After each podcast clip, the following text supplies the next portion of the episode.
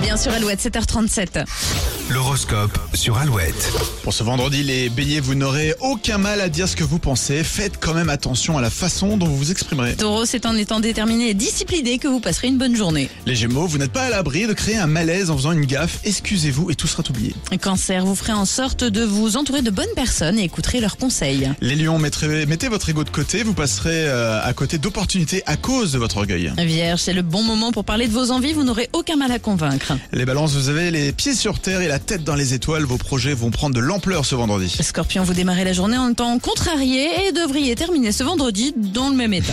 Les sagittaires, il sera compliqué de vous en sortir seul aujourd'hui. Privilégiez le travail d'équipe. Capricorne, vous devrez faire preuve de sang-froid pour éviter les dérapages et ils pourraient être nombreux. Les Verseaux, votre cercle amical prendra une place importante ce week-end.